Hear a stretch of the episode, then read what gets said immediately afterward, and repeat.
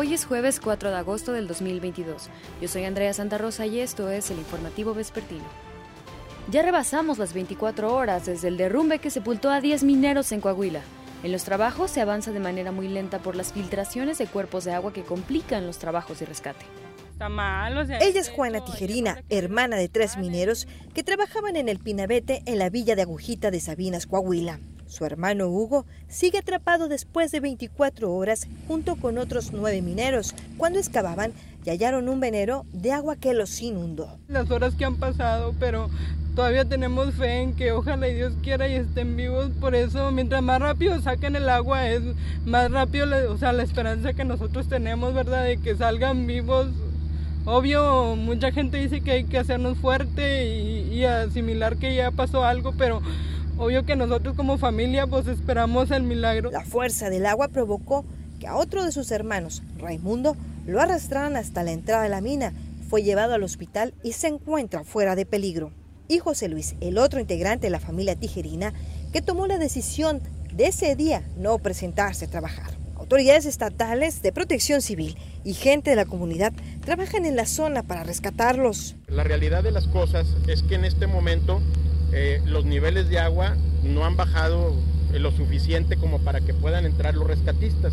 Eso es lo que ahorita en este momento requerimos. El propio ejército trae una bomba ahorita, me parece que de Guadalajara, eh, este, llega vía aérea, eh, pero ahorita que aprovecho la oportunidad que están ustedes, necesitamos bombas de arriba de 100 caballos, sumergibles y de turbina, para poder desaguar lo más rápido posible. En el lugar se hizo una lista de los trabajadores atrapados fueron identificados como Hugo Tijerina Maya, Margarito Rodríguez Palomares, Mario Alberto, Gabriel Suresti, Sergio Gabriel Cruz Gaitán, Jorge Luis Martínez Valdés, Jaime Montelongo Pérez, José Rogelio Moreno Leija, Luis Alberto Valencia Vázquez, José Luis Mireles Arguijo y Ramiro Torres Rodríguez. Se estima que el agua dentro de la mina alcanzó los 26 metros de altura y hasta el momento quedan 14 por drenar. Localizaron con vida a Germán Quintero Michel, trabajador de la Conagua en Colima y encargado de vigilar los niveles de las presas en el estado. La noticia la dio a conocer la dependencia a través de Twitter. Aseguran que Germán Quintero se encuentra con su familia. Recordemos que se le reportó desaparecido el 1 de agosto cuando se dirigía a laborar al poblado de Callejones en Tecoman. Los familiares liberaron la vialidad donde habían colocado un plantón para exigir la búsqueda y aparición del funcionario. La Marina dio a conocer un duro golpe al narco en Michoacán al decomisar un cuantioso cargamento de droga. Esta es la crónica. Fue una acción donde se aseguró más de media tonelada de cocaína cerca de Barra de Nexpa, en el municipio de Aquila, en Michoacán. Desde el aire así se observaba una embarcación sospechosa. Personal de Marina le siguió el rastro desde un avión Persuader. Iba a toda velocidad con tres motores fuera de borda. Por agua, dos unidades de la institución naval también le dieron seguimiento. Cuando los tripulantes de la embarcación sospechosa se vieron sorprendidos, aumentaron la velocidad y llegaron a la playa donde escaparon. Ahí mismo ya por tierra, personal naval a bordo de diversos vehículos interceptó la embarcación, asegurándola con presunta carga ilícita. Tiempo después, ese mismo día, fue asegurada otra embarcación con varios artículos a bordo. En esa acción se emplearon dos helicópteros de la Marina con personal de infantería de Marina especializado. Fue así como se logró el aseguramiento de 32 bultos conteniendo en su interior polvo blanco con las características de la cocaína. Con un peso bruto total aproximado de 1.600 kilogramos, dos embarcaciones, diversos bidones con 432 litros de combustible, además de otros artículos como equipos de comunicación, y durante esta operación se detuvo a tres personas. Esto es parte de las acciones que en el último mes ha logrado la Marina contra el tráfico de drogas por la vía marítima. Se han asegurado dos embarcaciones menores implicadas en el trasiego de, de drogas, 2.600 eh, litros de combustible y ocho personas detenidas. Esta flagelo ha disminuido ahorita por las condiciones meteorológicas en las áreas del Pacífico y en el Golfo. Tanto las personas detenidas en la acción que se observa en el video, junto con la presunta carga ilícita y los artículos asegurados, fueron puestos a disposición de la Fiscalía General de la República para la integración de la carpeta de investigación correspondiente. Diego Borbolla, Fuerza Informativa Azteca. Vincularon a proceso a Raúl N. alias El Cholo por el delito de homicidio calificado en grado de tentativa por disparar en el Centro de Salud Urbano Francisco y Madero en Puebla. La agresión ocurrió el 28 de junio, dejando cuatro lesionados, entre ellos dos menores. Este sujeto permanecerá en prisión preventiva oficiosa como medida cautelar. La Suprema Corte de Justicia de la Nación quitó al gobernador de Tamaulipas, Francisco Javier García Cabeza de Vaca, el control sobre la Policía Municipal de Matamoros. Cabeza de Vaca asumió ese poder desde 2020 mediante un decreto. El máximo tribunal resolvió por unanimidad que ningún gobernador tiene la facultad para tomar mando de los cuerpos de seguridad municipal, porque esto corresponde solo a los ayuntamientos. La resolución de la Corte proviene de una controversia constitucional que se promovió en 2021. El titular de juzgado octavo del distrito en materia de amparo y juicios federales en el Estado de México, José Fernando García Quirós, le concedió a Rafael Caro Quintero un amparo. El llamado narco de narcos denunció que es víctima de incomunicación, segregación, aislamiento, cautiverio con tormentos físicos y psicológicos, malos tratos, abuso de autoridad, tortura y lesiones que ponen en riesgo su vida al interior del presidio. Además, el juzgador estableció que la autoridad responsable del penal del antiplano debe emitir un informe sobre los señalamientos y el cumplimiento de las medidas de protección a favor de Caro Quintero.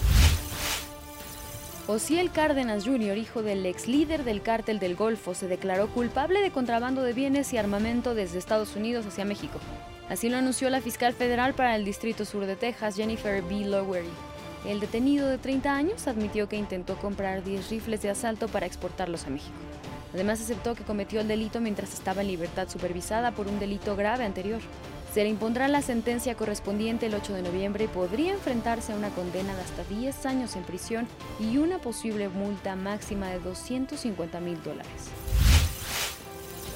Luis Vizcaíno Carmona, exdirector jurídico de la alcaldía Benito Juárez, fue vinculado a proceso por un juez de control de la Ciudad de México por el delito de enriquecimiento ilícito, en el caso denominado por la Fiscalía General de Justicia de la Ciudad de México, cártel inmobiliario. Además, se le impuso la medida cautelar de prisión preventiva justificada y tres meses para la investigación complementaria.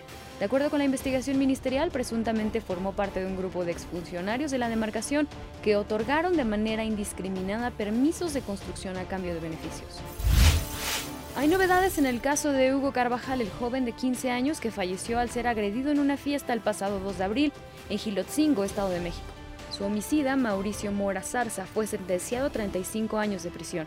Esto luego de aceptar su culpabilidad en una audiencia en el penal de Barrientos, donde además renunció a su derecho de un juicio oral. Autoridades mexiquenses informaron que deberá pagar 725 mil pesos a la familia de la víctima como reparación de los daños. Quiero informar a los medios de comunicación y a todas las personas, las cuales juzgaron esa muerte en diferentes redes sociales y lo han señalado como un acto de irresponsabilidad u omisión de mi parte. Y entiendo a todas las madres que me dijeron, Maurín, ¿qué hacía un niño de 15 años en una fiesta a las 11 de la noche? En ningún momento yo estuve de acuerdo ni se me tomó en cuenta, ni mucho menos participé en que asistiera a la fiesta, donde lamentablemente perdió la vida.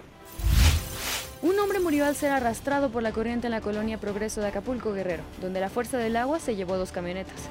La intensa lluvia de esta madrugada causó estragos en distintas zonas del puerto.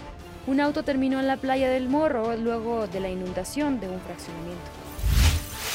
Y debido a las fuertes lluvias de los últimos días, elementos del ejército comenzaron con la colocación de 8.000 costaleras a las orillas del río Lerma en el Estado de México. Cubrirán 4 kilómetros. Señalaron que esto es parte del plan de N3C para prevenir inundaciones. Indicaron que hay 31 calles susceptibles a quedar bajo el agua por el desbordamiento del río. Al menos 800 familias podrían resultar afectadas.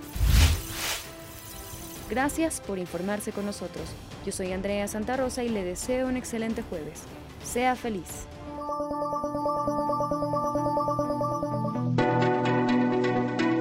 Este podcast es presentado por VAS, la super app que te ofrece muchas y nuevas formas de pagar todo lo que quieras con tu celular. Olvídate de las filas y dedícate a lo que más te gusta ver tele en vivo, películas, escuchar música, podcast y estar siempre enterado de las noticias más importantes. Todo en un mismo lugar. Vas, la super app, con todo.